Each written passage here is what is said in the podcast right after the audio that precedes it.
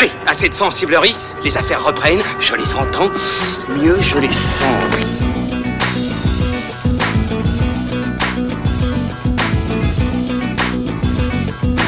Qu'est-ce que c'est que ce foutoir, mon petit Bernard C'est l'engin de guerre le plus puissant de tout l'univers. Salut, c'est reparti pour fin de séance, suite et fin de notre collection de casseroles. Casseroles choisies aujourd'hui par Pierre, on va en parler dans un instant. Comment vas-tu Pierre Ça va très bien. Alors attention, suite et fin, on verra. hein. Suite et fin, de la, de Fin la du saison premier 1. cycle. Euh, Ouais, fin du premier cycle. Fin du premier cycle, ouais.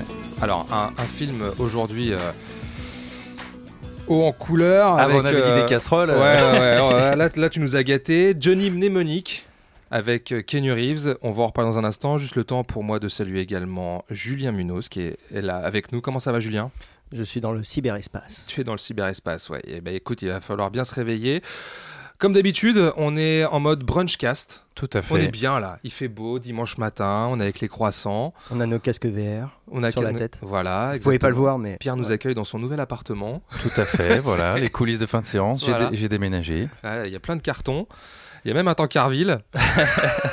On a dit que c'était les vêtements qui sèchent, c'est pour absorber le bruit. euh, Voilà, exactement. Il y avait le choix entre soit mettre euh, des boîtes 2 pour absorber le son, et ben non, euh, on a le droit à un joli tankerville. C'est super. Voilà, voilà, tout va bien. Ça va les gars? Ouais, ça roule, et, euh, tranquille, content de vous recevoir euh, dans mon nouveau chez moi. hein. Bah, Franchement, moi j'aime bien cette config. En vrai. Mm. Franchement. euh, Ouais, les podcasts à la maison. Écoute, euh, on est bien, on va parler de Johnny Mnemonic, euh, film réalisé par euh, Robert euh, Longo. Longo. Qui est cette personne Qui On en es-tu reparlera après. Robert, who are you? Voilà, euh, je pense qu'on va bien se marrer. Je pense qu'on va bien se marrer. Alors, moi, attention, je vais pas rigoler, je prends ce podcast très au sérieux. Oui, oui, bah oui, oui, on a, on des choses à se dire, Pierre. Ouais, ouais. On a des choses à se dire parce que moi, je, je ne me souvenais plus de ce film. Voilà. pour de bonnes raisons. sans- Tu vois, je me souvenais de Speed en 94.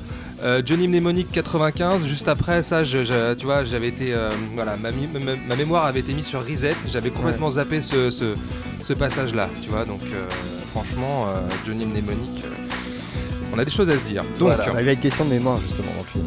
Une question de mémoire. Ouais. Euh, on y va les gars, c'est parti Ouais, c'est parti. Et par direction Beijing, c'est ça Beijing. Bon, cette mission, c'est quoi? Johnny Mnemonic est un messager très spécial. Et en 2021, Chargez-moi. celui qui détient l'information contrôle le monde. Pas étonnant qu'il soit l'homme le plus recherché du cyberspace. Une pizza en choix fromage Johnny Mnemonic. Bon alors Pierre, regarde-moi bien dans les yeux. Oui, oui, oui. J'ose Voilà. à peine affronter ton regard.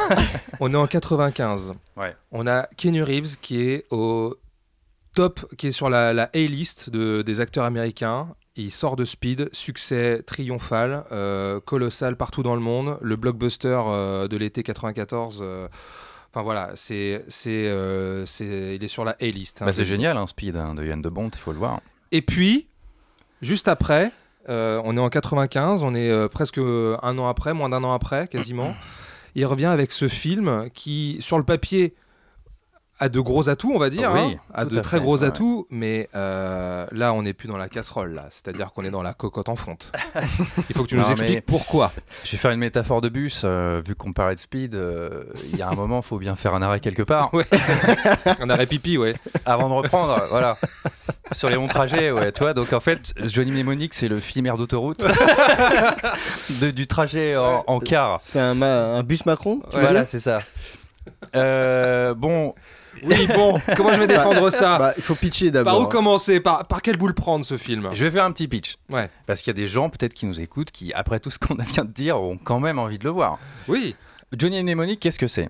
À la base, c'est tiré d'une d'un- un- une nouvelle, une courte nouvelle. hein. Elle fait Mm. une dizaine de pages, 12 pages, je crois, de William Gibson, qui est un peu genre l'un des papes du mouvement cyberpunk, la littérature science-fiction.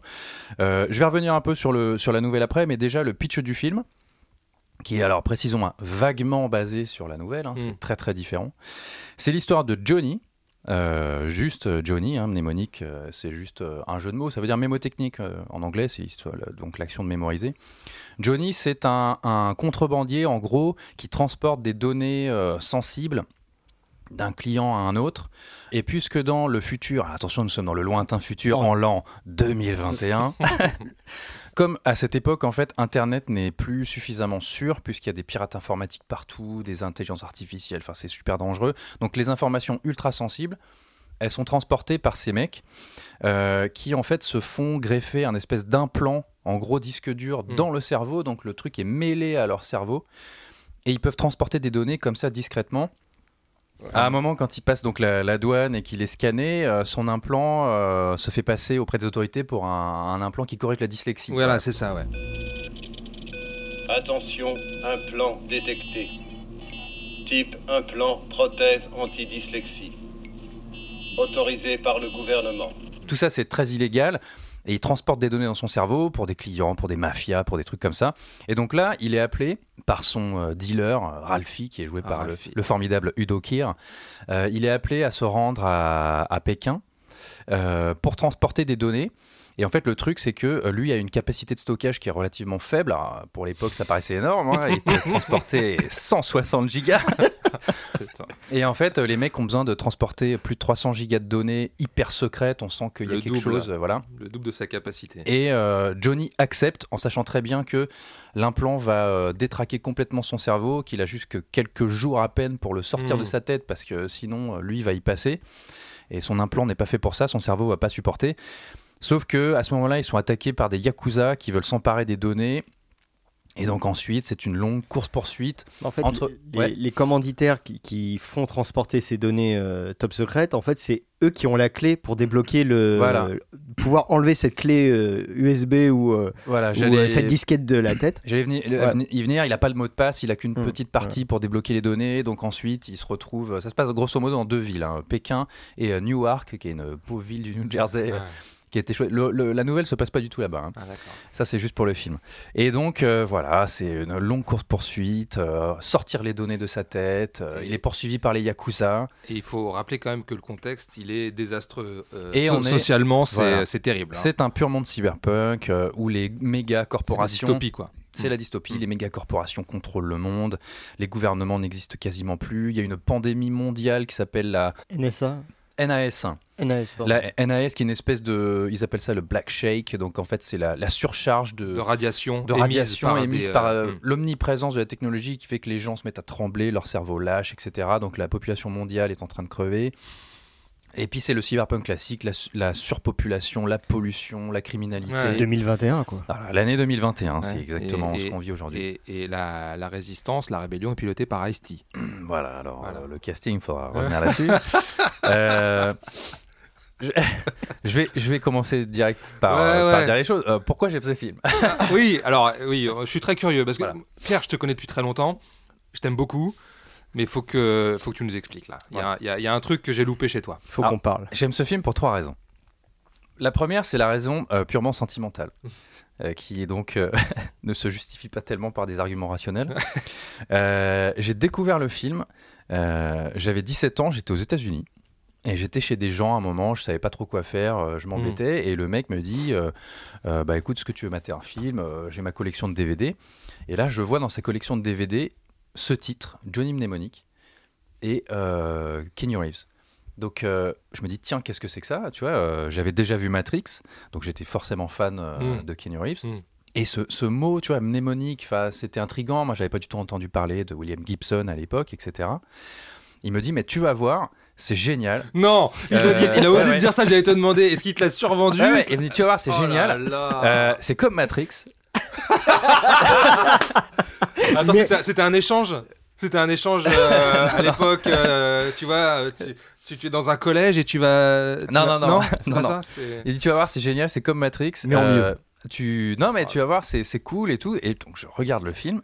Et là, j'ai 17 ans et je kiffe à fond, quoi. C'est-à-dire que je vois euh, ouais, des Yakuza, euh, l'espèce de. Le mec avec son filin. On va y revenir, son filin laser coupe Enfin, un truc d'étranglement, mais c'est Ouais. c'est laser. Sans fil à couper le beurre là. Voilà, euh, Kenny Reeves, euh, de l'action, euh, Ouais. enfin plein de trucs. En fait, l'univers cyberpunk auquel, auquel j'avais déjà eu un peu accès via des, des jeux vidéo, quelques Ouais. films, etc. Donc je, trouve ça cool en fait. À 17 ans, t'es ado, enfin tu Ouais, vois, t'es c'est- innocent, ouais. t'es innocent. euh, Et je, je trouve stylé. Donc en fait, euh, c'est un film qui m'est resté en souvenir comme ça. J'avais une certaine euh, affection pour ce film.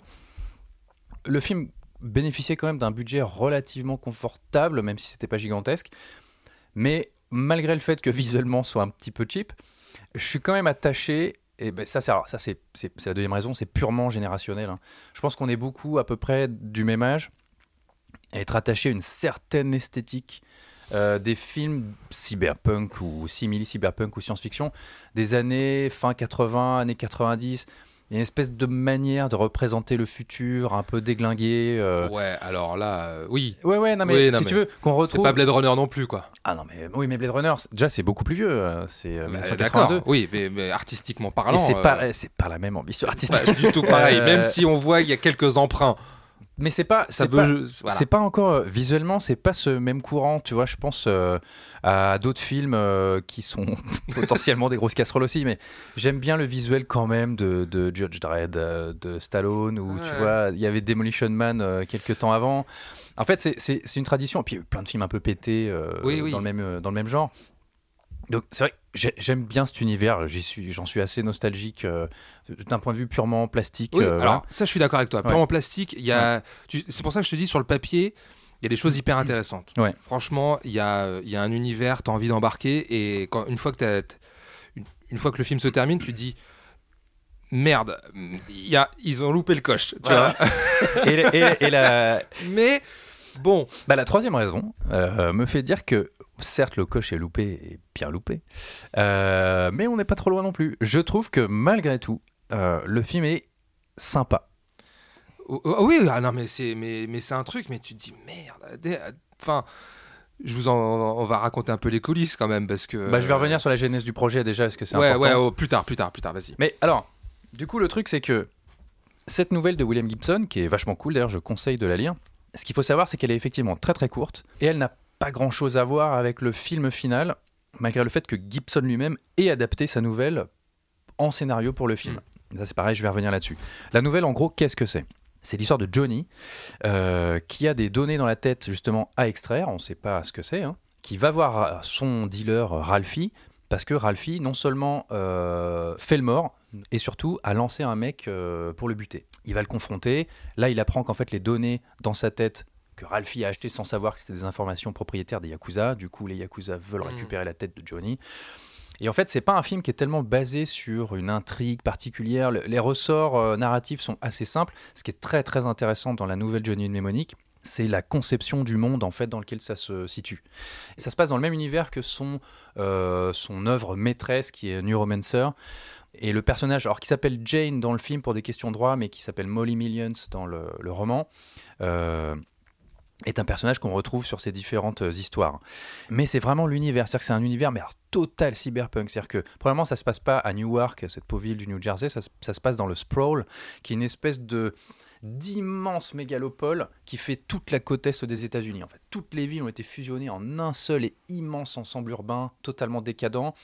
C'est un monde où euh, visuellement tout le monde est quasiment monstrueux parce que la chirurgie esthétique et les modifications font que voilà tout est transformé. Par exemple, Johnny il commence l'aventure en disant qu'il est passé sous le bistouri pour se faire une bonne tête de blanc pour n'attirer euh, l'attention de personne quand il va confronter Ralphie dans son espèce de rade pourri de bar bizarre, tu vois. Euh, il parle de mecs euh, totalement difformes tellement ils se sont fait greffer des muscles. Quand on va chez les, les low-techs, donc ces espèces de rebelles qui sont pas des rebelles dans, le, dans le- la nouvelle, On les appelle les sous-tech. les mecs vivent alors euh, quasiment sans technologie, euh, donc d'où l'appellation low tech, pas du tout comme dans le film. Sauf que les mecs sont totalement mutants, quoi. Le, le personnage d'Ice-T, c'est pas du tout ça. C'est un gars qui s'est fait greffer des crocs de chien. Enfin, tu vois, c'est le truc est complètement Ah euh, barré. C'est un univers terrifiant. Je connais pas tellement le, Non. le film. De ça, ce qui se passe, c'est que Est-ce qu'il y a un dauphin dans la nouvelle? Il y a un dauphin. D'accord, Ouais. Et, perso, j'aime bien cette idée, je vais revenir là-dessus après. Euh, le. ne rigolez pas On se moque pas des dauphins Oh là là. Non, l'idée, elle est franchement cool, c'est juste que bon, le traitement est un peu particulier dans le film. Le dauphin peut te guider dans le logiciel. Qu'est-ce qui se passe C'est que Robert Longo, c'est qui? En fait, c'est pas un cinéaste, il a fait qu'un film, il a fait Johnny Mnemonic, le pauvre. Robert Longo, c'est un artiste, c'est un plasticien, c'est un peintre, c'est un photographe. Euh, ses œuvres sont finalement assez connues dans le milieu américain arty de cette époque, notamment dans les années 90, à tel point qu'une de ses toiles se retrouve dans les décors de American Psycho, euh, le film avec Christian Bale. Euh, il fait des espèces, d'immenses portraits ou d'illustrations en noir et blanc, c'est des trucs très très forts. Il réalise des clips, il a fait un clip pour REM par exemple, donc on a vraiment cette ambiance pop, arty. Un peu, un peu dark euh, aussi. Euh, il rencontre William Gibson à la fin des années 80 et déjà ils se disent tiens ce serait sympa d'adapter Johnny Mnemonic et d'en faire un petit film arty qui coûte rien, un truc à 1 million de dollars, pas plus, 1 million 2 max, en noir et blanc, inspiré par euh, les gros classiques euh, de la enfin j'allais dire simili nouvelle vague française parce qu'on a Alphaville de Jean-Luc Godard, le film de science-fiction en noir et blanc, on a qui est sur un rythme assez lent, etc. La jetée de Chris Marker qui inspirera ensuite euh, le chef-d'œuvre L'armée des douze singes de Terry Gilliam. Qui sort la même année que Johnny Mnemonic. Vraiment quelque chose de très expérimental en fait, euh, très, euh, Pas du tout très, très, commercial, très plastique, pas du tout commercial. Euh, on veut, euh, Gibson compte bien retrouver cet aspect très sombre et étrange. Sauf que les mecs vont batailler pendant des plombes pour faire réaliser ça à un million, à un million ou deux de dollars. Et les studios vont leur dire Ah non, c'est mort, on vous file pas un million de dollars. Par contre, si vous en voulez 30, pas de problème. Mais il faut faire un truc mainstream. Hmm. Ils vont se heurter au mur de l'incompréhension du matériel un peu expérimental et science-fictionnel de Johnny Mnemonic, euh, des exécutifs de studio qui, pour eux, euh, ils voient Speed, euh, ils se disent. Alors, à, à la base, c'est Val Kilmer qui est prévu Mm. euh, dans le rôle. Il leur catapulte Keanu Reeves, ils voient Speed, il leur dit non, non, non, faut un truc, faut des explosions, faut une scène de bus. Il y a une scène de bus où, où Keanu Reeves est à l'avant du car et c'est Dina Meyer Mm. qui conduit comme dans Speed. Euh, on leur impose euh, le fabuleux Dolph Lundgren qui, qui se retrouve dans le film aussi, je vais y revenir. Euh, on leur fait transformer tellement l'histoire qu'au bout d'un moment, le film leur échappe complètement. Ils se retrouvent même sans fin. Faut, faut quasiment improviser une fin. Bah, ça se sent. un Ça petit peu. se sent un petit peu. Pour des questions de, de taxation, il les envoie tourner à Toronto et à Montréal. Donc, comme tu tournes au Canada, Robert Longo est obligé d'abandonner son directeur de la photo pour prendre un Canadien. Le film est un énorme bras de fer perdu entre les studios et une vision artistique. Alors, on n'en sait rien, peut-être que ça aurait été chiant à mourir, hein, on peut, on peut pas le dire. Mais euh, une vraie proposition, en tout cas, dans cet univers. Euh, comme c'est Kenny Reeves la star, il faut que Johnny Mnemonic devienne le vrai personnage central héros d'action. Hmm. Dans le bouquin, Johnny Mnemonic, c'est un, c'est un, comment dire, c'est un petit mec euh, pirate informatique, un peu machin, mais c'est Molly Millions qui est une, une héroïne d'action ultra puissante et qui fait tout. Euh, là, c'est Johnny Mnemonic qui euh, pète la gueule à des gros mafieux. Enfin, ça n'a aucun sens, tu vois. Avec ce que tu me dis là euh, sur la genèse du. J'ai presque envie de d'aller boire une bière avec Robert Longo et dit mec, euh, Alors, il est assez intéressant dans les bonus euh, des différentes éditions. mec a- je, te, je- je- je te félicite d'avoir tenu jusqu'au Ouais. bout parce que finalement, euh, enfin, quand à partir du moment où tu mets le, le- le pied dans les studios alors que ton projet d'origine Mm. c'est pas du tout ça et que tu tiens jusqu'au bout, bah chapeau quand même, hein, Donc, parce que il y a plusieurs éditions du film. Il n'y a pas de vrai director's cut. Euh, Il y a l'édition que tout le monde a vue, l'édition internationale qui dure, euh, je crois, c'est 96 minutes. Ouais. Donc, qui a été déjà bien, bien rabotée. Parce qu'en fait, ils avaient fait un premier montage qui apparemment était quand même. Le, le but, malgré tout, de ce projet Longo-Gibson, c'était de faire quelque chose, quelque chose d'assez ironique. C'était pas quelque chose de très sérieux, c'était assez marrant et ça détournait beaucoup. En fait, à la base, il y avait un petit côté, si j'en crois, en tout cas, ce qu'ils ont pu dire, pas parodique, mais euh, on, on se moquait un peu des codes de la SF du moment. bah, il y a un peu de ça. Je, Voilà. je pense que c'est Il y a un second, resté de- un peu. il y a un second Mm. degré. Euh, il y avait des scènes beaucoup plus longues, il y avait plus d'humour et euh, c'était plus mordant sur les codes de la SF et l'absurdité en fait de Mm. certaines tendances. Sauf que le studio voit ça, ça les fait pas rire. Non, non, non. Donc, euh, donc on coupe, on coupe, on coupe, on fait un truc d'action, on rajoute des explosions par-ci par-là. Aïe, aïe, aïe. Et euh, boum, 96 minutes. donc effectivement, bah, il est pas très long. hein. On peut sentir le temps long peut-être, mais il est pas très long. En ressenti, euh, En ressenti, en ressenti, en vrai, ça va, ça va, Ça va. ça va. Euh, Il y a un deuxième cut, qui est le cut qui n'est uniquement disponible qu'au Japon, qui fait 103 minutes, qui a plus de scènes. Alors, bon, il y a Takeshi Kitano dedans qui joue Ouais. le, le patron de Pharmacom, la grande corporation Big Pharma. Ouais, la marionnette. Euh, on en reparlera aussi. Sa main là. Euh, le, le grand patron de Pharmacom, la Big Pharma, la mégacorp euh, dans le milieu de la, de la- de la médecine et des produits, euh, comment dire, des médicaments. Et en fait, voilà, tout le pitch du film, c'est que Pharmacom a le traitement de la, la pandémie, sauf qu'il se le garde pour revendre des traitements. Enfin, bon, bref. Espèce de fiante. Il y a un cut qui est plus long avec plus de scènes sur Takeshi Kitano qui explique un peu plus quand même euh, ses motivations. Il y a plus de scènes où il met un hologramme, où il voit sa fille, parce que sa fille est morte, euh, elle, a, elle a contracté la maladie NAS. Euh, lui, il est le, comment dire, le patron régional de l'antenne Newark de Pharmacom.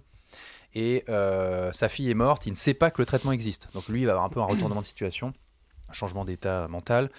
Mais grosso modo, c'est pas non plus un director's cut. Et puis c'est pas une version euh, R. Non, c'est pas une Pour version autant. R. Bon, en fait, euh, bon, le film est déjà assez suffisamment violent. Je pense pas qu'il existe une version plus violente que ça. ok. ouais. Et c'est aussi un film qui n'a pas le même euh, score. Ça n'a pas la même musique. Oui. Puisque en fait, à la base, il y a deux scores qui sont composés. C'est. Un score par un, un compositeur canadien qui s'appelle Michael Dana. Dara. Attends, je l'avais noté. Il y a Brad Fiddle. Michael Dana. Alors en fait, ouais, bah, Brad Fiddle pour la version US donc. D'abord, c'est Michael Dana. Il compose un score qui est hyper sombre, euh, indus, euh, voilà, Ouais. euh, très très cyber- nappes de synthé. très ouais. cyberpunk dans l'esprit, apparemment qui plaît beaucoup. C'est celui qui est resté sur le cut japonais, qui est apparemment proche du cut d'origine. Sauf que quand les studios rabotent le film de je sais pas combien de minutes, bah, ça ne rentre plus. Il faut tout refaire. Sauf que plutôt que de le reprendre, ils engagent un autre mec. Euh, Brad Fiddle, qui sortait du succès de Terminator 2, en gros, ils se sont dit technologie, elle est boom, Brad Fiddle, fais-nous un Mm. truc. Euh, et il y a un autre score qui a été composé par un groupe qui s'appelle Black Rain, qui a, qui a travaillé aussi avec Gibson, qui ont fait la musique du, du, livre audio, je crois d'ailleurs. Euh, et pareil, un truc très sombre, très industriel, euh, voilà, mais tout ça poubelle. Et le studio remet dessus Brad Fiddle pour un score qui est introuvable, euh, puisque la compile du film, pareil, le studio balance une compile euh, des musiques du film. Il y a une musique de Brad Fiddle, la musique de fin, et tout le reste, c'est des chansons du moment, tu vois, des tubes de groupes dont tout le monde Ouais, a bah, oublié le nom. surtout des compiles qu'on sortait à l'époque, on sortait Ouais. pas vraiment des, euh, de la musique instrumentale en fait. Voilà, ça- bon, bref, aucun intérêt. Euh, et il y a une troisième version sur laquelle je reviendrai plus tard, qui est une version en noir et blanc, euh, que j'ai vue, qui est du coup plus proche, euh, en tout cas visuellement, de la vision. euh, Et qui date de 2021. Euh, voilà, donc en gros, vous avez les éléments Ouais, pour ouais, juger. ouais. Non, non, mais euh, là- là-dessus, moi, je te suis, il n'y a aucun problème.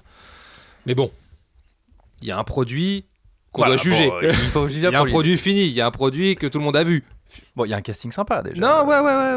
ouais. Kenny Reeves, euh, Ah non, mais. euh, qui a perdu du poids pour le rôle. Tu trouves Je Ouais. trouve qu'il est. Après un petit peu. Non, en fait, ça c'est la scène d'introduction Ouais. où il est plus balèze, Ouais. et ensuite, euh, qui a été tournée Mais après d'ailleurs. effectivement, au cours du film, il, Il est plus émacié. Il est, émacié, il est émacié, ce qui était une volonté de l'acteur pour montrer les dommages sur son corps que lui fait subir justement la surcharge de données dans son cerveau. Ouais, parce que aussi, enfin, il, a, il a sacrifié. Rigole une pas, pa- c'est très sérieux. hein. il, a, il a sacrifié une partie de ses souvenirs. euh, Et en fait, c'est pour, ça. euh, Pour s'installer l'implant dans le cerveau et transporter ses données, il a décidé de sacrifier une Hmm. partie de sa mémoire. Bon, c'est pas très bien comment ça marche, mais c'est comme ça. Euh, il a perdu tous ses souvenirs d'enfance, il n'a plus aucun souvenir de qui il était réellement. euh, il a des espèces de flashs. Et comment tu fais pour enregistrer toute cette merde? Tu t'es développé la mémoire ou quoi? Un implant. Biomémoriel. J'ai dû laisser tomber tout un bloc de vieux souvenirs. Tu as dû laisser tomber un bloc de quoi? Mon enfance. Ton enfance? Ça, c'est vraiment un truc de barjot. Et en fait, son but, c'est de continuer à travailler jusqu'à avoir suffis- amassé suffisamment d'argent pour se payer l'opération très compliquée, pour retirer l'implant, retrouver ses souvenirs. On ne sait pas trop pourquoi il veut faire ça, il n'y a pas tellement de justification, tout ça c'est absent de la nouvelle aussi, hein, Mm. c'est pas du tout dedans. Mais euh, il y a toute une intrigue autour de ses souvenirs, il y a des flashs, et à la fin, euh, à la fin, genre il la retrouve, Ah alors bon qu'il Bah n'a- pas fait l'opération, donc Ouais. ça ne servait à rien. Euh, donc il y a aussi Dina Meyer. Mm. Dina Meyer que ici on aime, on aime bien pour Oui, Starship oui, oui. C'est son premier grand rôle au cinéma. Son premier rôle, tout court, je crois, non Ouais, elle avait fait que de la télé. Ouais. Bon, Dina Meyer qui est tout à fait sympathique, non Ouais, ouais, ouais.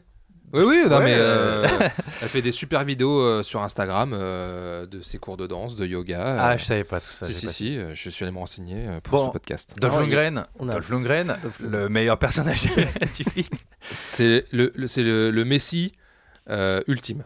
En fait, à un Messi moment, 2.0, mais zéro. Ouais. quand euh, Tu vois, il y a Kenny Reeves qui est considéré aujourd'hui comme le Messi. Mm. 3.0. Ouais. Mais avant Avant, Reeves il y avait Dolph en, Lundgren. en mec le plus cool et euh, il marche sur l'eau, t'as Dolph Lundgren.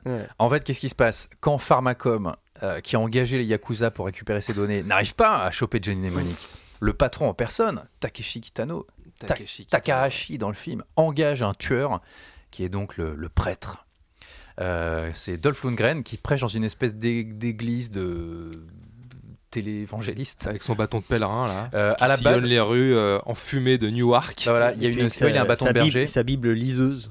il y a une bible ordinateur comme dans Inspector Gadget. C'est incroyable. Et, euh, et en fait, à la base, il y a une scène coupée qui est assez célèbre euh, chez les fans, que, que personne n'a jamais vue, où en fait, il prêche à poil euh, devant un parterre de femmes, euh, tout atteinte du syndrome NIS, et il raconte comment il a été sauvé, etc. Donc c'est une espèce de prêtre totalement illuminé, qui est une espèce d'église chrétienne euh, ultra chelou, avec un, un, cri- enfin, un crucifix en télé. Ouais.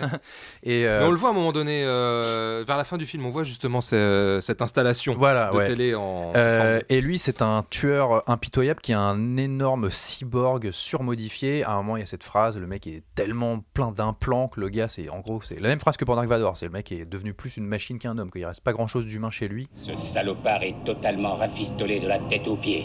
Pour ce fils de pute, il y a longtemps que la technologie a remplacé Dieu. Il buterait sa mère pour avoir de quoi se rembourrer aux implants. Bah, c'est Dolph Lundgren, il est immense, ultra euh, puissant. Et là-dedans, ils lui ont fait une immense barbe blonde et chevelure gigantesque avec une immense toge de, de monacale, un peu, tu vois. Didier Raoul style. Quoi. Ouais, Robert Longo et Gibson disaient que quand le studio leur a imposé Lundgren, euh, ils savaient pas quoi en faire en fait. Il n'y avait pas de personnage, tu vois, donc ils ont dû créer un truc ex nihilo. Ils lui ont foutu une perruque et, euh, et une bure euh, de, de Mais moine. heureusement qu'il est là. Et heureusement qu'il est là Mais parce heureusement qu'il est là. Ouais, il est ça, ça reste une pièce rapportée quand même. Dans, Ouais, ouais, dans le mais, film. euh, totalement pièce rapportée. C'est tu- un bonbon. C'est un bonbon. C'est un. La cerise sur le gâteau. pour Ah toi. non, mais quand j'ai vu ça, j'ai dit ah merde. Je Et trouve puis, que ça, ça a relancé, si tu veux, Ouais, mon intérêt, intérêt. pour le film. ouais. Je trouve que le concept du, du- le concept du personnage de, de tueur ultra cyborg euh, machine à tuer, c'est conceptuellement c'est su- c'est super. D'ailleurs, il y a un énorme loupé à la fin du film, mais je, je reviendrai là-dessus tout à l'heure. Euh, et le fait que ce soit une espèce de fou furieux religieux chrétien, en soi, c'est super, surtout pour un pays comme l'Amérique, enfin pour une nation comme les États-Unis. Mais euh, encore une fois, c'est le studio face aux propositions justement euh, ultra évangélistes et machin de critiques par William Gibson. De peur, le studio, de heurter les associations religieuses comme d'habitude. Pareil, ils ont raboté tout le propos du personnage, qui du coup est là un peu gratuitement, euh, voilà, comme un, un chewing-gum sous la semelle, quoi, le Ouais, truc. euh, sur la soupe. Comme un cheveu sous la soupe. Alors, je te coupe, je vais prendre une chouquette. Vas-y, vas-y. Hop. Et j'aimerais bien entendre Julien sur le film parce que je ne sais absolument pas ce que tu penses de ce film, Julien. Euh, bah écoute, euh, beaucoup de choses. non, moi je, moi j'ai découvert le film plus tôt que toi. Euh, j'ai découvert avant Matrix. Euh, donc bah moi j'ai vu les bandes annonces à l'époque euh, au cinéma, tu vois, et je me suis dit bah c'est- un truc qui était un peu dans l'air du temps hein, quand même euh, le, cyberpunk, ce fantasme d'internet, des hackers. comme tu dis, il y a eu il y a eu Demolition Man avant, euh, deux ans avant. La même année, il sort euh, Ghost in the Shell et euh, Ah, J'allais dire, ouais, et l'armée Ghost in- des douze singes. Ghost in the Shell sort en 95, ça fait un peu mal. Ça fait, ça très, du ça fait très cyberpunk. mal. Ouais. Et on est 80 ans avant Matrix, en fait. On est dans une espèce de, de période floue. Je sais plus quand est-ce que le film Hacker il était sorti. Je crois que c'est peut-être à peu près la même année ou une année Hacker d'après. avec, euh, Avec Angelina Jolie, euh. je pense que c'est pas 95. Ouais, aussi, je crois que ouais. c'est. Donc, euh, toi, les trucs de Internet, tout ça, c'est un Bah, peu Il dans. y, a- le- il y a le, le- Je sais pas si à l'époque déjà on parlait déjà du bug de l'an 2000. Enfin, il y a l'an 2000 qui pointe le bout de Bah, son nez. Quoi. euh, Ouais. bah, pareil, 95, on est avec Strange Day. De Strange Days. Alors, j'allais faire la liste. Si Mm. on veut, à la fin, à la fin du podcast, je me disais, je vais faire une petite liste de, des bons films cyberpunk. on va voir Strange Days, évidemment, Voilà, chef-d'œuvre. euh, la comparaison à côté, déjà rien qu'à l'époque, ça faisait un peu mal. Euh, Attends, t'as euh, Time Cop avec Phantom en avec 94. Time Cop, ouais. Mais pareil, on avait euh, pro- programmé pour tuer de Brett Leonard qui avait lui aussi tourné avant le cobaye, qui, Qui est qui était un des films qui essayait de représenter visuellement le cyberespace. Attends, pro- euh, programmé pour tuer, c'est Virtuosity là, avec Denzel Washington et Ouais. Russell Crowe, c'est lui. Ouais, hein. ou Ouais. qui joue une IA qui sort de l'ordinateur et qui tue. Enfin bon, il y a, on a plein de trucs maladroits. hein, C'est pas le seul film. Free euh, Jack. Compris direct, ouais. avec Emilio, Qui est un peu plus. Emilio Estevez ouais, en qui était un 92. peu. euh, ouais, et Anthony Hopkins, 92, ouais. qui est un peu cyberpunk. Et attention, faut pas oublier euh, Fortress et Christophe Mmh. Lambert. Fortress. Fortress. Mais donc on a un peu tout et n'importe quoi. Et mais il y a, y a- moi quand je suis. Je alors, Mais il y a une prise de conscience, effectivement. Ouais, on Ah est- suis- Attention, Mais attention. tu vois, moi je vois la le, technologie. je vois les bandes annonces, il y a, y a des trucs qui hype, il y a le, bah, le truc du casque vert, tu vois, enfin ce, Ouais. ce qu'on appelle aujourd'hui le casque vert, mais qui, qui, qui faisait super technologique à l'époque, tu vois. Donc tu dis, waouh, le film il va être super moderne, ça va être neuf et tout. Il y a Kenny Reeves. Donc moi je suis un peu hypé. Bon, je- moi je découvre euh, sur Canal Plus ou en vidéo, je sais pas. Et puis je vois le film, j'ai j'ai moins de 15 ans, tu vois. Et euh, bah, c'est surtout que moi, c'est le même. Et, et j'avais pas revu le film depuis cette époque, donc euh, là, les souvenirs remontent de très très loin. Et bah, moi, j'ai la même sensation, c'est qu'en fait, je trouve ça mais mou du genou. Oh C'est- non. C'est dire parce que le problème, c'est que je suis désolé pour Robert Longo, mais euh, son but était forcément pas de tourner un film d'action, et ça se sent parce que Hmm. tout- toutes les scènes d'action sont hyper molles, tu vois. Ouais. Même le truc, euh, comme je te dis, l'autre avec son son fil à couper le son, beurre. son fil à couper le beurre, euh, nu, nu technologie, tu vois. Je me dis, ah, quand t'es gamin, tu dis, Ah, c'est attends, très cool. on va expliquer fil à couper le beurre. hein. Donc, en fait, le, le- le tueur Yakuza, Shinji, il a une espèce de bout de doigt euh, robot. Et en fait, quand il tire dessus, En fait, ça sort un immense en fait, câble les- laser. C'est les câbles d'étranglement. euh, Mais en fait, c'est un immense câble laser. Mais c'est un truc de cyberpunk, ça qu'on retrouve dans plein de Oui. jeux de rôle, dans cyberpunk, etc. Et ça s'appelle, je sais plus, filin moléculaire, machin. Et donc ça coupe, euh, c'est un immense filin qui, qui le tient comme ça entre les deux mains et qui tranche tout, euh, le métal, euh, la tête de ses ennemis. Enfin voilà. Hmm. En soi, je trouve que l'idée d'un point de vue comic book, elle est super. Ah oui, non, mais bien sûr, et c'est des petits trucs comme ça qui m'ont rendu vraiment curieux du film.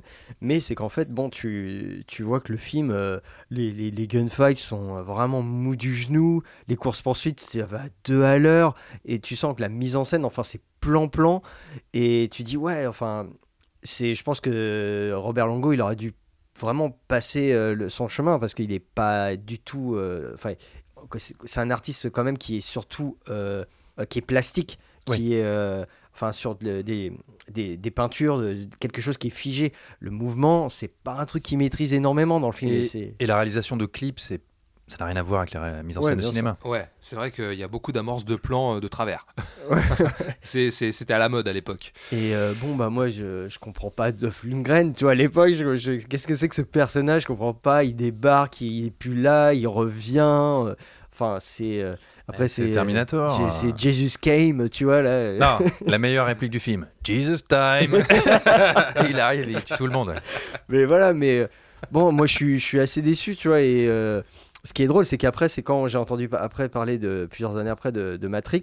Et euh, donc je vois la photo. euh, donc moi, je suis comme beaucoup de gens à l'époque, je découvre la bande-annonce sur euh, mon CD-ROM euh, de Ciné Live. Ouais, ouais, bah oui, oh là là, oh la vache, ouais, c'est vrai. Et euh, bon, moi je vois la première image, donc euh, euh, euh, Kenny Reeves euh, habillé tout en noir, lunettes, machin. Je, je vois, ça, ça- apparemment c'est cyberpunk tout ça.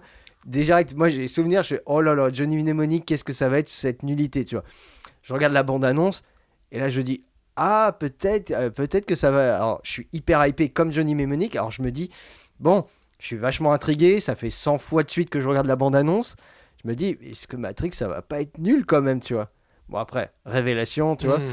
Mais c'est vrai que c'est voilà, pour moi un- ça reste vraiment un des plus gros plantages de, de Kenny Reeves dans. Ouais, dans- mais c'est fascinant, en vrai. Le film, il est fascinant. C'est fascinant parce que bon, on en reparle, c'est drôle. le mot. C'est drôle, mais parce qu'en fait, tu vois, ça, couche, ça coche tous les trucs de, de l'époque des années 90. On a un mouvement révolutionnaire qui est euh, amené par un, un, un gangsta euh, noir euh, avec, des, une- avec des dreadlocks, tu vois. ça- Euh, non, mais Ice-T, il se croit tout le temps dans une battle de rap, le mec. Non mais Ah le mec. Dans puis, un concert de rap. Ah Et est- à chaque fois qu'il parle, c'est pour soulever. tu l'imagines sur scène. Encore une fois, on est en, on est son en personnage fait pitié. T-Bone. Avec son petit tatoué sur le front, là, le A de Anarchy. T-Bone ou J-Bone Euh, J-Bone. J-Bone. Ouais. J-Bone. Mais on est en 95, euh, les émeutes de Los Angeles, c'était il y a 3 ans.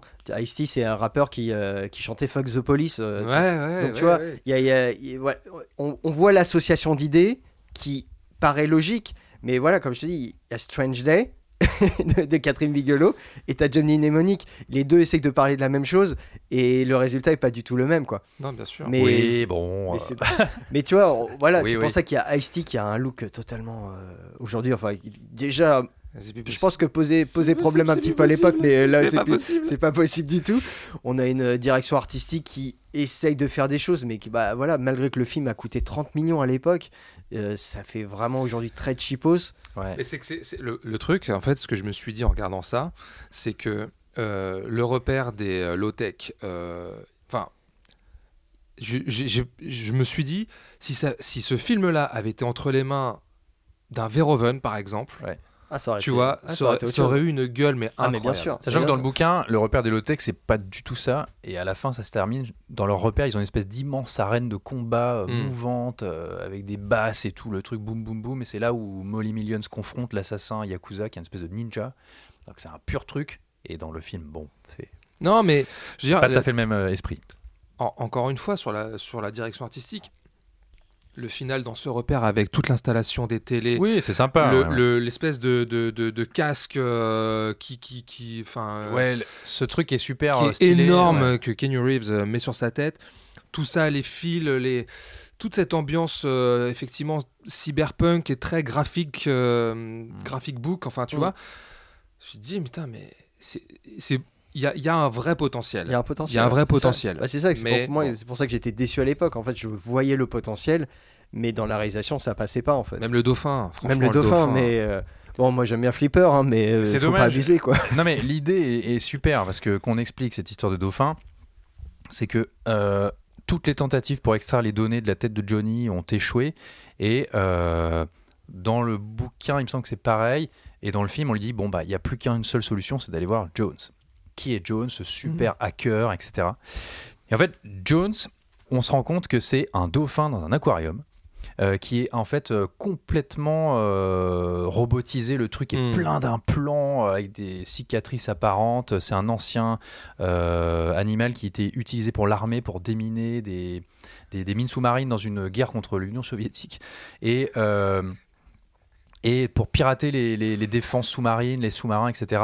Donc qui est équipé de trucs qu'un être humain ne supporterait pas forcément, euh, dont d'un logiciel qui s'appelle le Squid, qui est un truc intéressant parce que c'est basé sur des technologies qui finalement existeront plus ou moins réellement, si j'ai bien compris, Euh, mais qui donc est capable euh, de hacker comme aucun humain ne pourrait le faire.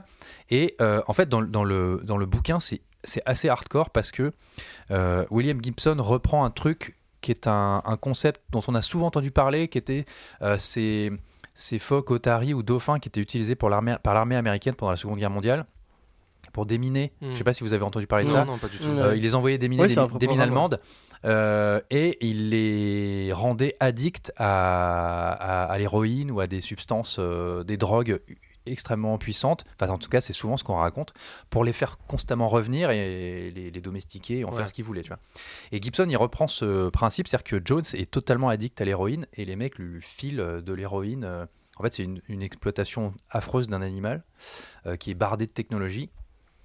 Et d'ailleurs, euh, il y a une fin assez heureuse pour Jones dans, le, dans la nouvelle, Oui, mais de toute façon, qui n'est pas présente dans le bouquin, C'est cohérent avec tout. Euh, dans le film. C'est c'est cohérent avec euh, tout toute la trajectoire de quasiment tout le monde. Tout le monde est addict à quelque chose Oui, en fait. mais finalement, si tu veux, le concept du dauphin est cool. C'est juste que. c'est un relais. Bon, euh, c'est un- c'est c'est- c'est une sorte de relais finalement entre euh, entre le cerveau de Keanu Reeves et euh, cette espèce de matrice dans laquelle euh, il doit aller chercher les informations. euh, Ouais, alors en fait, la, extraire. la- la Si j'ai fin du compris. film est pas ultra claire Ouais. euh, parce que la dernière tentative de piratage par Jones échoue et à la fin, Keanu Reeves doit euh, pirater son propre cerveau. Enfin, c'est Ouais. un peu tiré par les cheveux. Ouais, c'est pour ça qu'à un moment donné, ils ont dit fin. Ah Ouais, ouais, la voilà, fin, ils ont abandonné. ouais. Ouais. Ouais. Non, non, mais euh, on se marre. On se Ouais, marre quand ouais, même. bah. T'es obligé de le prendre au second degré parce que sinon c'est il c'est est juste pas hyper sérieux, Keanu Reeves, dedans. Ah C'est oui. incroyable. Il Ah, croit vraiment à il est à tout. fond dedans. Il est à fond. Une pizza en choix fromage Nommé pour un Razzie. Ouais. Oui, bah, il s'en prend souvent plein la tronche pour son jeu d'acteur. Mais en fait, le mec, il est à fond dedans. Franchement, sans déconner, hein, il sort de Speed. C'est la méga star. Il enchaîne avec ça.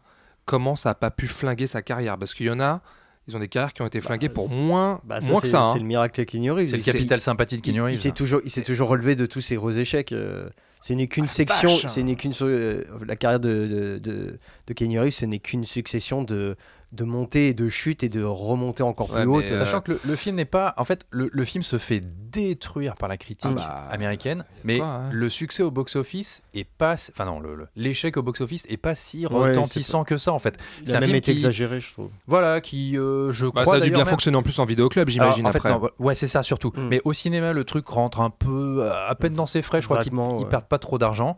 Euh, mais en vidéoclub, le truc, c'est un gros succès.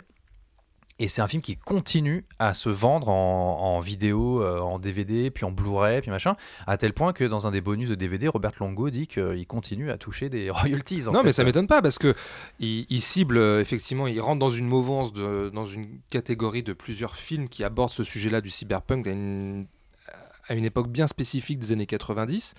Je pense qu'effectivement, à cet âge-là, il y a beaucoup de jeunes aussi qui euh, se posaient peut-être beaucoup de questions sur euh, tout ce qui nous attendait, des, des geeks, etc., qui nous attendaient Ouais, dans, les, dans les années à venir. Et c'est euh, c'est- rentré au patrimoine finalement. Ouais, bah oui, hein. Non, mais je pense aussi il y a eu l'effet Matrix. Je pense que ça a été une espèce de film que tout le monde a voulu redécouvrir Ouais, après. Matrix. C'est- Ça a été la- C'est Keanu Reeves. parce quoi. que bon, il y en a certains qui disent que c'est un peu le brouillon de Matrix euh, avant l'heure, tu vois. Bon, c'est oui, si on veut. Ah Et- mais je oui, moi je je pense que oui. Bah, il y a plein de trucs, ça fait pas. De toute façon, enfin, Matrix, c'est, comment dire, c'est une, un mélange de, de, de- Oui, c'est, un truc qui a, qui a ramené tous dans un seul film, tout ce qui traînait un peu partout, Ouais. tu vois.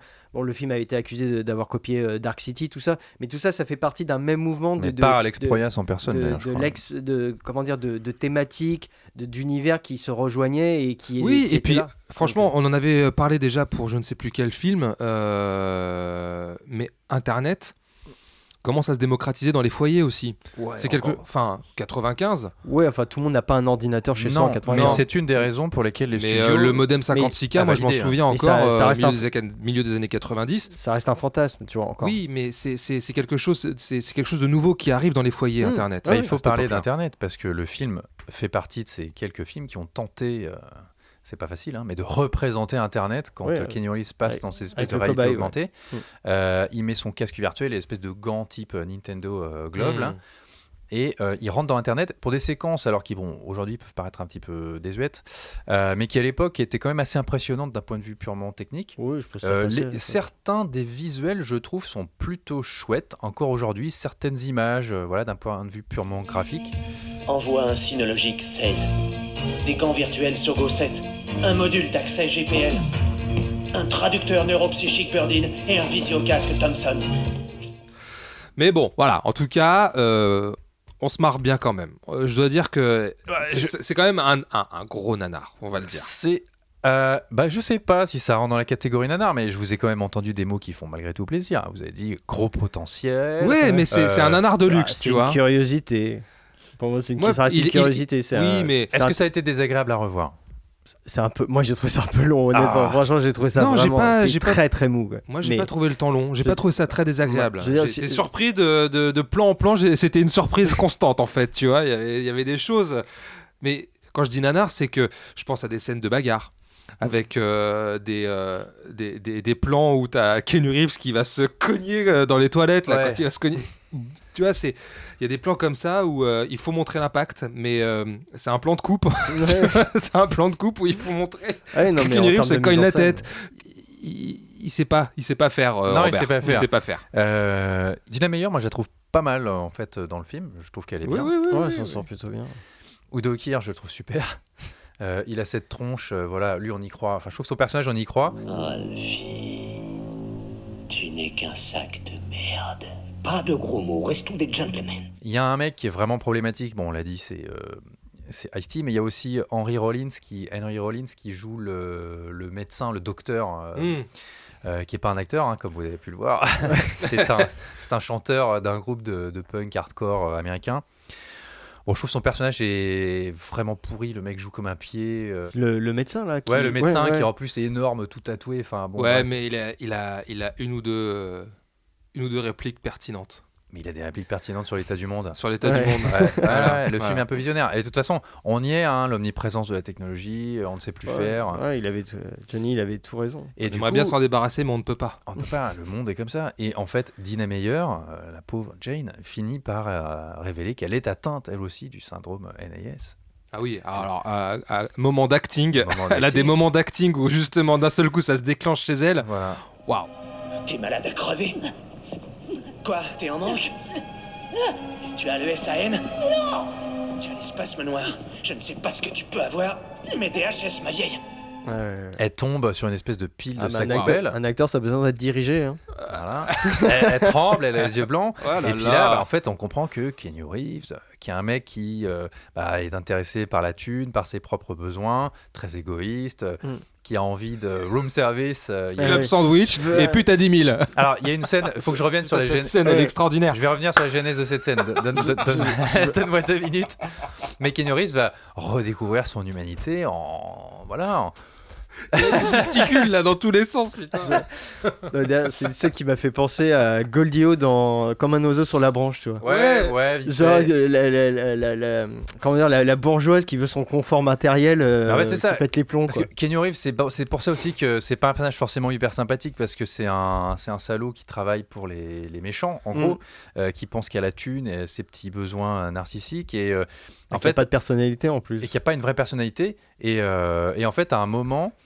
Dans, dans le film où tout lui tombe tellement sur la gueule, on essaie de l'assassiner en permanence, il y a une voiture en feu qui va lui tomber sur la tête et tout, il pète un plomb et il se met Ouais. à crier, il veut son, Ouais, il veut son room service, Ouais, il veut, euh, comment il dit, ouais je veux une pute à, euh, à 10 000. à 10 000 dollars. Je veux mon sandwich, je veux ma bière. Ma bière fraîche, mon club sandwich, mon room service. Et en fait, cette scène euh, qui fait marrer tout le monde, qui est parodiée, qui est en gif, qui est partout. Euh, Robert Lango et Gibson, ils ont dit à un moment sur le tournage, genre, ils en pouvaient plus de l'ingérence des studios. Genre, ils devenaient complètement maboules, ils arrivaient à rien faire. Et à un moment, tu as Gibson ou Longo, l'un des deux, qui dit Mais en fait, toute cette frustration, et Reeves, pareil, faut qu'on fasse quelque chose, faut qu'on l'exorcise. Et en fait, ils sont, pas, ils sont improvisés cette scène où Keanu Reeves pète un Ouais. plan. Et en fait, c'était la scène genre euh, exutoire, c'était le moment euh, où ils pouvaient lâcher ce qu'ils avaient envie de faire, mais dans le film. Je veux un groom et une femme de chambre Je veux un club sandwich Je veux un tonneau de bière bien fraîche Je veux une cool girl à 10 000 dollars la nuit Tu vois, Il y a, y a- il y a cette scène-là de Johnny Depp, De Jo- Johnny Mnemonic. de Johnny Mnemonic, le lapsus. Ouais. Ouais, c'est Aucun rapport. tu vois, t'as Kenny Reeves qui, qui pète un plomb. Et ça m'a fait penser à Josiane Balasco dans les, dans les bronzés fonds du ski. Josiane Balasco dans les bronzés fonds du ski quand ils font la rando, c'est quand ils vont se perdre dans la montagne. Bon, maintenant vous allez chercher des secours. Moi j'en ai marre. Je me pose là. Voilà, démerdez-vous. J'ai pensé à ça. Bah, ça- il y a ta, t'as Kenny Reeves et t'as Josiane Balasco. Voilà. Bah après, il y a peut-être une référence qu'on n'a pas, ouais. qu'on n'a pas trouvée. Et euh, en fait, cette scène, elle est née d'un moment de frustration qui explose et ils ont décidé de la mettre dans le film. Voilà. Non, mais je te dis, c'est Josiane Balasco. Et Robert Longo dit que c'est genre c'est sa scène préférée parce qu'il se rappelle de, je crois que c'est ce la mienne aussi. tout ce qu'ils ont enduré. Bah, c'est la scène préférée de beaucoup de monde. Oh la vache, non, c'est- inattendu quoi. Bon, on est d'accord pour dire que c'est une vraie casserole, Ah ben. mais, mais moi que je, je trouve sympatoche. Et en fait, euh, bon, on va pas s'étendre encore. Vous savez combien de temps qu'on enregistre là? Bah là, euh, on est presque euh, presque une heure. Plus, plus Eh que bah, le écoute, film. Ce, ce que je vais rajouter que euh, des années plus tard, Ça manque d'une suite. ça manque d'une suite. Alors attends, des années plus, bah, il y a une suite en fait en roman quoi. Des, des années plus tard, je je m'intéresse au film parce que c'est un truc qui me restait en tête, tu vois. À un moment, bon, moi je l'ai en DVD, hein. Euh, je l'ai en nouvelle euh, dans ma bibliothèque juste là. Il est où le poster? Vas-y, Ah, il est où le poster, Il est pas très beau. hein. Euh, c'est même dégueulasse. Euh, je l'avais en DVD et puis à un moment, je me suis dit tiens, je vais, je vais choper le Blu-ray, etc. Et je découvre effectivement qu'il existe une version noir et blanc. Donc, euh, je me mets en quête de retrouver cette version noir et blanc que j'arrive à choper. Et euh, je savais que euh, Robert Longo était assez satisfait de ce- cette version, qui à la base, en fait, il En fait, il en avait marre de tout ça, donc à un moment, il s'est dit allez fuck, je vais montrer ce que j'avais quand même un petit peu envie de faire. Il n'a pas modifié le montage, mais par contre, il a récupéré le, le film, genre sur le Blu-ray ou le DVD, il le fout en noir et blanc basique, il se dit je vais le balancer sur YouTube, euh, etc. Et là, tu as un, alors je sais pas qui dans son entourage, lui dit non, non, mais attends, propose à Sony, on verra bien ce qu'ils disent. Sony, hyper chaud, ok, pas de problème. Il lui envoie les rushs d'origine, le budget pour euh, refaire la colorimétrie et tout, donc le truc repasse sur les bancs de montage. Ils refont toute la colo. Et franchement, je veux pas faire genre parce que je suis en train de le défendre. Ouais, ouais, attention. Attends. hein. C'est vraiment une redécouverte. Tu te fous de ma gueule Le film en soi, bon, reste le même, les problèmes narratifs restent là, les longueurs, C'est un peu cache-misère quand même. Bah, euh, je trouve pas. Les scènes de baston ultra molles, Dolph Lundgren, enfin, tous les problèmes sont là. Par contre, en noir et blanc, euh, Ça le met sur un socle. non, ça a clairement de la gueule. C'est pas. Bon, euh, oui, c'est pas court à voir. mais euh, ça a vraiment de la gueule. Il y a des scènes qui prennent un tout autre sens. Et en fait, tu dis que si le film avait vraiment été pensé pour être tourné en noir et blanc et que ça n'a pas été fait, Ça devient le Citizen Kane de Dolph. voilà, c'est un peu. Ouais. Bah, écoute, on voit un extrait de Casablanca à la télé à un moment. euh, C'est ça, c'est la filiation. Non, le film, euh, franchement, visuellement, en noir et blanc, ça claque. Et je trouve même que le noir et blanc amène une espèce de cohérence à l'ensemble. Genre, j'étais assez étonné. Il y a des trucs qui visuellement, mais défoncent en noir et blanc. Bon, euh, attention, parce que je le survends, hein, c'est pas non plus, je le dis, voilà, c'est pas Citizen Kane. hein. Mais il y a des trucs qui vraiment sont super. Genre le filin, par exemple, du, Mm. de Shinji. En noir et blanc, ça claque. Et je vais reprendre une expression que j'ai lue sur internet où le mec dit T'as l'impression qu'il y a une brûlure qui apparaît sur la pellicule. C'est exactement ça. Genre ce filin lumineux blanc sur le noir hyper contrasté, ça zèbre l'image, c'est assez ouf. Euh, les visages, euh, il y a un moment, une scène avec Kenny Reeves, je. Je... Bah écoutez, limite, je peux vous... j'essaie de vous trouver la photo sur mon téléphone. Tu as une comparaison, je me rappelle avoir vu cette image, tu as une comparaison entre la version euh, couleur et la version noir et blanc. La version couleur est super fadasse et, Mm. et moche. Et le contraste noir et blanc, la lumière dans le fond et tout, l'image est belle, vraiment belle. Moi, ça m'a frappé aussi certains décors qui, en fait, quand tu vois des plans d'ensemble, euh, l'hôpital, euh, Beijing, bah, en fait, c'est moche, c'est plat, en noir et blanc, c'est vraiment beau. Et il y a une espèce d'esthétique de polar, tu veux. Bah c'est ça. Toutes ces ruelles désertes, fumantes, où en fait, ça sent le décor vide parce qu'il n'y avait rien d'autre. Et bah là, ça a vraiment un côté, justement. Faut euh, qu'on maltais quoi. film- faut qu'on maltraite totalement. Euh, film Faut qu'on expérimental. maltraite Kenny Reeves. tu vois Non, c'est- le, le film en noir et blanc. bon, j'irai pas jusque là, mais euh, c'est pas moi qui l'ai dit. Non, hein. mais le, le, le- tu vois, le, le trois quarts, euh, machin, enfin, tu vois, euh, mais effectivement, il emprunte énormément à, à toute, euh, toute cette imagerie euh, Oui, déjà du au film départ. noir, oui. Du film noir, donc. Oui, euh, Comblé pendant que je fais une recherche. Ouais, ouais, on comble, on comble, t'inquiète. Ouais, ouais, mais est-ce que euh, malheureusement, euh, en termes de, de- en termes de montage, euh, Non, en termes de montage, en termes de, Non, de- mais s'il a pas, s'il a pas modifié le montage, tu peux pas bah, rattraper. oui, c'est voilà. difficilement Mais rattrapable. comme, voilà, la, la version qui, est- qui avait été voulue à l'origine du projet, on la verra jamais. C'est donc, euh, on peut pas savoir vraiment ce que ça va donner, mais bon, pourquoi pas hein, essayer de le revoir en noir et blanc, je sais pas. Non, c'est c'est vraiment stylé. Les scènes dans l'univers d'Internet euh, restent en noir et blanc. Pareil, ça leur donne une espèce de, de vernis qui rend le tout Mm. un peu plus cohérent. Je sais qu'il y a des gens sur Internet qui regrettent que le film n'ait pas été en noir et blanc et en couleur quand tu es dans Internet. C'est vrai que ça aurait pu faire sens. Mais, euh, mais voilà, il y a cette image notamment. Je vous mets le truc. Vas-y, balance. Euh, On va regarder ça, on va découvrir ça en live. Regarde la gueule que ça a en noir et blanc. Ça, c'est quand le moment il a son Ouais. casque. avec Oui, tous bah les oui, câbles. oui. Non, mais ça a de la gueule. Et il y a, Évidemment. il y a- il y a un film japonais de cyberpunk complètement gueule, barré qui s'appelle euh, Tetsuo the Iron Man, Mm. qui est alors, une expérience hein, si vous l'avez jamais vu. Et en fait, ça- il y a quelque chose euh, La dans lumière, ce les- câblage. C'est vraiment, c'est vraiment stylé. Ah, mais Ouais, ouais, façon, si ça- oui, oui, ça si ça avait été un, un film japonais, c'est clair que ça aurait été autre chose, hein, de toute façon. Mais, euh, Mais c'est des moments, ouais. c'est des moments effectivement, euh, c'est des moments figés, effectivement, qui, euh, qui, qui là tout de suite ressortent et sont forts. Et ils sont très forts. Et le film Sont- est très contrasté. Ils sont très forts. Et tu te dis, euh, noir bah, blanc, à la base, c'était son plan. Mm. Et probablement qu'il a pensé ces scènes et ces décors, euh, à- si tu veux, avec cette idée, euh, avec ce, ce concept en tête. Bah, c'est dommage qu'il se soit entouré de, de, de manches, quoi, finalement.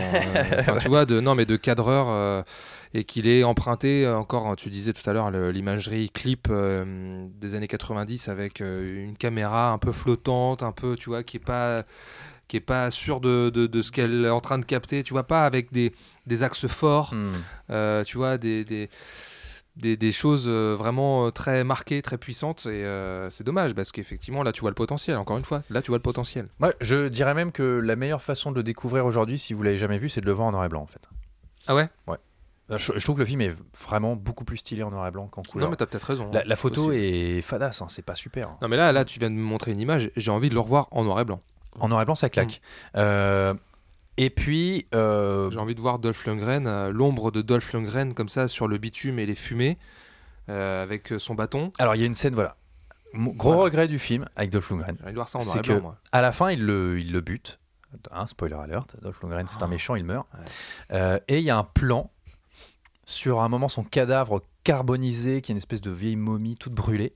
Qui, qui- qui se relève, qui bouge, et en fait il y a une vanne à la con d'Ice-T qui fait ouais non vas-y euh, c'est nous là on le jette à la poubelle et euh, ça c'est naze. Ouais. Mais je me dis là ils sont passés à côté d'un truc de ouf parce que le mec est censé être bourré d'un plan, c'est quasiment une machine. Bah, en fait, tu t'attendais à la fin de Terminator. Voilà, il aurait dû se relever et être un espèce de d'être monstrueux. Et il serait battu contre lui à la fin, ça aurait vraiment fait sens. Malheureusement, c'est C'est un espèce de monte charge, un truc. c'est un charge. qui Et il le soulève, il qui le soulève. il le jette par la fenêtre. C'est quoi C'est New- en plus qui. En gros, ouais, c'est bah non, c'est Newark, C'est Newark, ouais, donc, euh, euh, New Jersey, je sais pas ce qui coule, mais il le jette dans la flotte quand même. Je sais pas ce qui coule. et euh, ouais, le Hudson River, peut-être qu'il passe par là. Euh, je sais pas pourquoi ils sont allés à Newark, dans New Jersey, dans l'histoire. Enfin bon, bref. Et en fait, la fin du film, bah, c'est une fin, c'est pas une vraie fin, quoi. Ils savaient pas quoi faire de toute façon. Ils s'arrêtent, ils regardent le paysage et la tour Et, de Pharmacom prend, prend feu, feu. soudainement parce que le, ils ont perdu.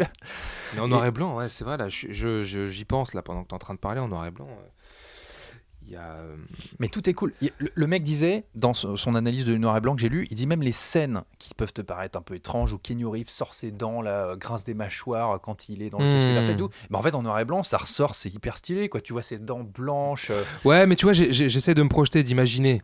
Je repense à la scène du début dans l'hôtel avec les, euh, les Yakuza qui arrivent et qui sont dans le couloir, un peu au ralenti, je crois, avec ouais, leur- des leur- grands leur- impairs. leurs gros impairs et qui, voilà, ils, ils- dégainent euh, Ouais. leurs gros flingues, ils Bah, arrivent dans la Shinji, Shinji, le ils arrivent en dans la il chambre, ils Ouais. arrivent dans la chambre comme ça et tout, euh, et ils défouraillent tout le monde au ralenti. Je me demande ce que ça pourrait rendre comme ça, effectivement. Toutes les machines, tous les une- signaux lumineux, les, les Hmm, néons, hmm. tout ça en noir et blanc, c'est vraiment sympa, quoi. D'accord. Ouais, ouais. Mais en noir et blanc. Jusqu'à jusqu'à jusqu'à Kenny Reeves qui sort de, de l'hôtel grimé euh, avec euh, sa, sa perruque et ses lunettes.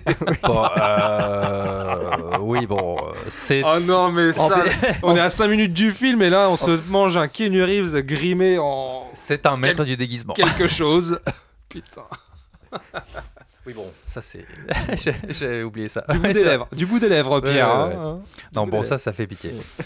Bon, bah écoute, euh, je pense qu'on on, on- on a fait le tour. Hein. Bah, J'espère avoir donné envie de le voir quand même. Mais j'ai très. Non, mais alors tu, tu déconnes, mais moi j'ai très envie de le revoir en noir et blanc maintenant. Ouais, bah, je te le passerai. Tous ceux qui veulent le voir, ils demandent à Pierre. Il a une copie. Ouais, ouais, ouais. ouais. Voilà, voilà. Il est, il- Bah, je, le, je le diffuserai euh, sur les ondes comme dans le film parce qu'il y a une réplique dans le film qui fait rire tout le monde où euh, bon, on est dans le futur mais à un moment t'as Ice-T qui fait ouais préparez vos magnétoscopes donc euh, bon c'est sûr que c'est- c'est- ça a pas toujours très bien vieilli Bah attends, le... il va y avoir peut-être un retour du magnétoscope. Eh, les euh, vinyles sont revenus en force Bah ouais. hein. retour de la. VHS Ça manque la Péritel. Le Péritel, le tube cathodique. euh. Je propose qu'on s'arrête là-dessus. c'est un film Péritel Allez, fin de séance spéciale casserole, brunchcast et vidéo club, euh, c'est terminé. C'est terminé. Ce premier cycle s'achève donc avec euh, un très joli film. Merci Pierre. Bah, de rien Merci beaucoup Pierre. Donc Johnny Mnemonic à découvrir euh, en noir et blanc En manifestement. couleur, euh, en, En 3D. couleur. euh, Mais alors quand même, on, on va revenir sur le concept du, de la casserole parce que ça remonte quand même à très longtemps. bah, avant Ouais. 2021. ça fait un bail C'était euh, c'était avant ou après Covid qu'on avait Ah, fait ça avant avec- Covid. C'était avant Covid, le Euh, premier, Enfin, on avait l'idée, on avait l'idée, mais on, on l'a premier fait. épisode Tango et Cash euh, c'était premier 2020. épisode Tango et 2020. Cash, c'était euh, c'était 2020. entre deux confinements, je crois peut-être, non Ouais, entre les deux confinements. Ah la vache 2020 Voilà. Ah ouais. Donc on, a- on aura mis, on aura mis presque deux ans et demi à accoucher de, de- Ouais. de quatre films.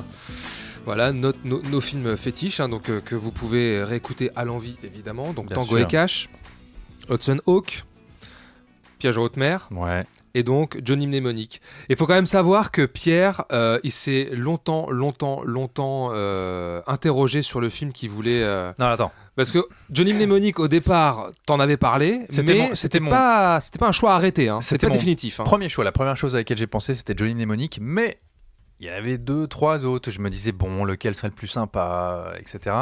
Mais Johnny Mnemonic, euh, j'ai envie de lui, rendre l'honneur, quoi, qu'il mérite. Mais est-ce que, euh, est-ce que, est-ce que tu te souviens, est-ce que tu peux dire à tous ceux qui nous écoutent les autres films que tu avais en tête, Euh, les deux autres non. pépites que, je vais, je vais pas, je vais pas, as épargné je vais pas tous les dire parce que je les garde au cas où pour la, Ah, ouais, pour la, Ah oui. pour la saison pour, 2. pour la saison 2 Je vais juste, euh, je vais juste euh, expliquer que celui qui était vraiment en concurrence avec Johnny Mnemonic, qui est un autre truc de SF d'ailleurs, Euh, je l'ai revu et en fait je me suis rendu compte que c'était super chiant. Donc euh, je l'ai pas choisi. Voilà. D'accord, bon. Donc euh, ouais, bah, avant, avant d'être euh, John Wick, euh, Kenny Reeves était euh, Johnny Mnemonic. Et voilà, Jean Mémotechnique. Jean Mémotechnique. On dirait, euh, on dirait euh, la corporation, euh, une entreprise de photocopieuses. Ouais. Euh, voilà, donc réécoutez-les, dites-nous ce que, ce que vous euh, aimez euh, ou non de, de ce film. Peut-être que vous allez le découvrir. Quel est le plus naze de tous? Mais franchement, c'est fascinant. Je le disais tout à l'heure, c'est fascinant. Ouais. Franchement. Euh, on va remercier les amis. On va prendre deux secondes pour remercier quelques quelques-uns de nos quelques-uns quelques-unes de nos auditeurs auditrices qui nous ont envoyé des messages sur euh, Twitter.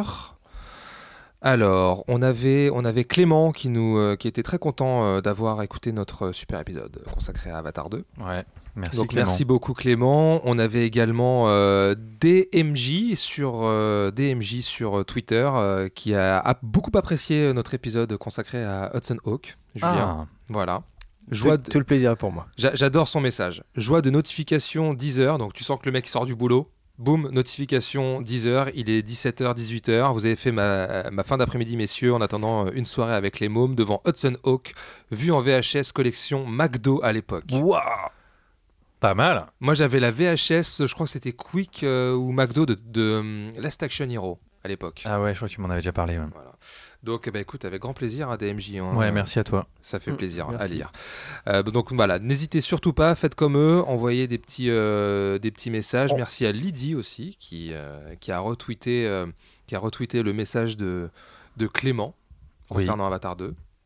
Voilà, donc Juste- ça fait toujours plaisir. Juste petite précision, euh, comme on enregistre ces épisodes à l'avance, euh, désolé, mais vous allez recevoir vos, vos remerciements genre des mois plus tard, quand on va diffuser enfin cet épisode, mais le cœur y est. Hein, Si ça, se trouve, si, si ça se trouve, ce sera la rentrée scolaire quand vous écouterez cet épisode.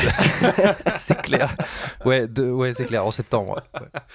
Voilà, bon en tout cas, euh, on, revient, on revient vite, euh, très vite, euh, le plus vite possible, ça c'est promis.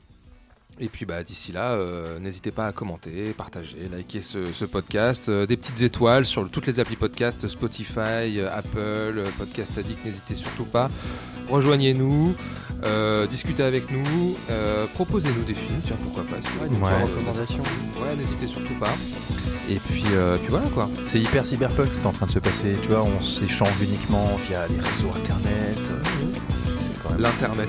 l'internet. L'internet. Les internets. Voilà, autre chose à rajouter messieurs? Bah non, rien. Ce film est génial et allez le voir. Bon, bah, on fait de, de- de gros bisous, puis on vous dit à très vite, tout simplement. Ouais. Allez, bisous, ciao, ciao. Bisous. Nous allons faire du bon travail ensemble. Yes. No. Ok.